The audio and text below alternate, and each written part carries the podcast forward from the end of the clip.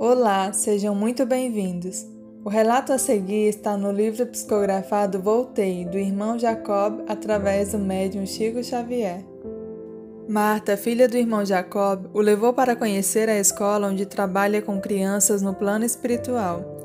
Ele diz que a instituição de ensino o impressionou por sua grandeza e que ultrapassa qualquer universidade em programa e organização de qualquer instituto europeu ou americano destinados à educação infanto-juvenil.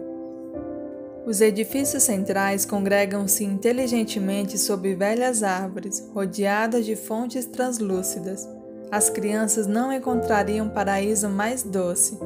Alguns irmãos e irmãs as orientam e educam com singular devotamento, preparando-as para a reencarnação na crosta planetária.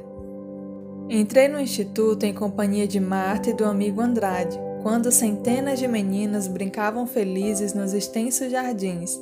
Grande parte correu ao nosso encontro. Abraçaram minha filha efusivamente, alguns me beijaram as mãos, me chamando de vovô. Aquelas manifestações de alegria pura me fizeram infinito bem.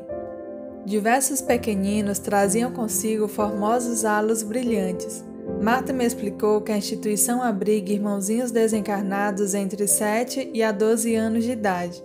Porque eu indagasse pelas crianças mais novas, esclareceu Andrade que, para que essas, quando não se trata de entidades excepcionalmente evoluídas, inacessíveis ao choque biológico da reencarnação, Há lugares adequados onde o tempo e o repouso lhes favorecem o despertar, a fim de que não lhes sobrevenham abalos nocivos.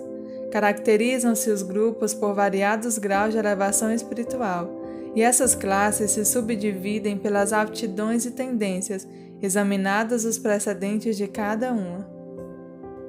Quando perguntei se na vida espiritual pode a criança desenvolver-se e optar pelo mau caminho, replicou Andrade que isso é perfeitamente cabível, considerando que, como desenvolvimento na nova esfera, a alma recapitula as emoções do passado com apelos íntimos de várias espécies, acrescentando, todavia, que, de um modo geral, as crianças estacionadas nos parques de reajustamento sempre se encaminham para a reencarnação se o espírito de ordem elevada desencarna na infância, quite com a lei que nos governa o destino, readquire imediatamente as mais altas expressões da própria individualidade e ergue-se aos mais elevados planos.